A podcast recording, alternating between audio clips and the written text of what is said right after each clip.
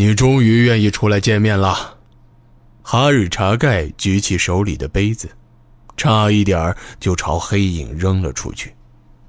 不过，他的确一直在生这个人的气，只是等这个人出现在自己面前的时候，他的气却已经莫名其妙的消了。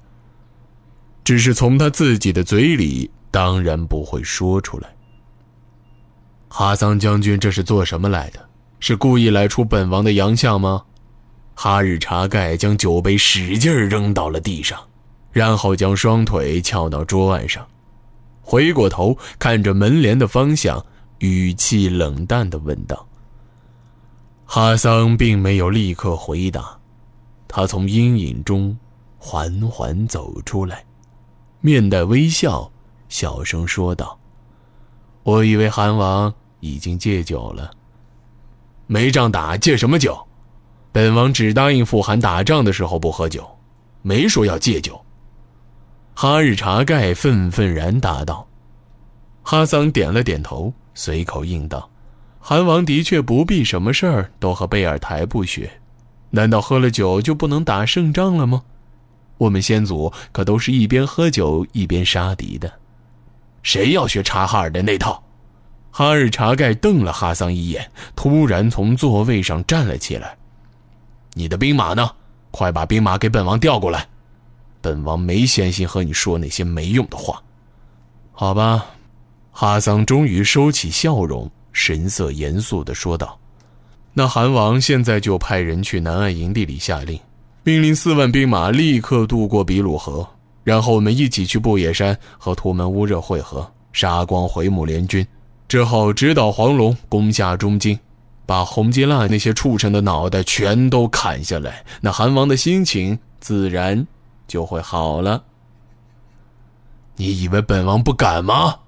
哈日查盖大吼一声，右掌重重拍到一旁的木桌上，力量之大，木桌竟然被拍出了一个巴掌大的缺口。哈桑微低下头，语气平静的答道：“韩王是阿勒赤部的主人，韩王的命令，阿勒赤部有谁敢违抗？”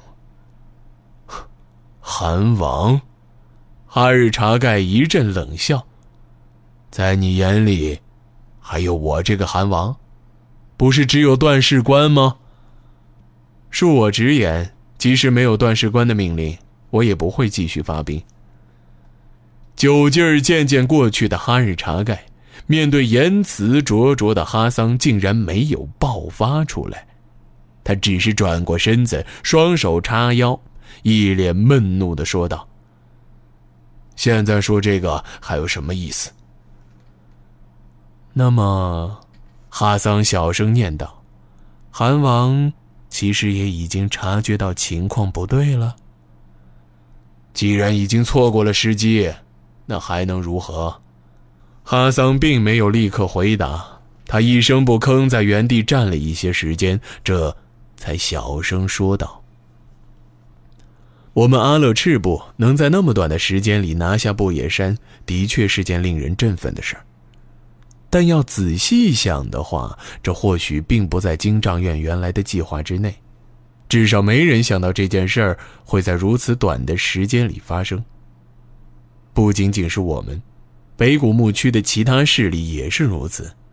他们暂时会感到恐惧不假，但是很快，恐惧就会让他们彻底清醒过来。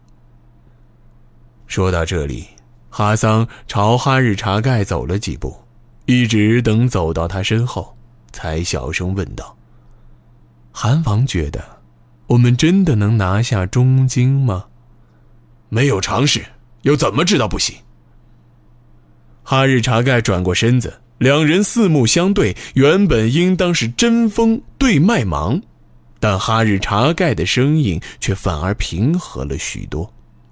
我们只用了三天时间就打下了不野山，当时中京兵力最多不会超过三万，如果加上你的四万兵马，我们的兵力已经远远超过中京，更何况我们突击勇士的战斗力。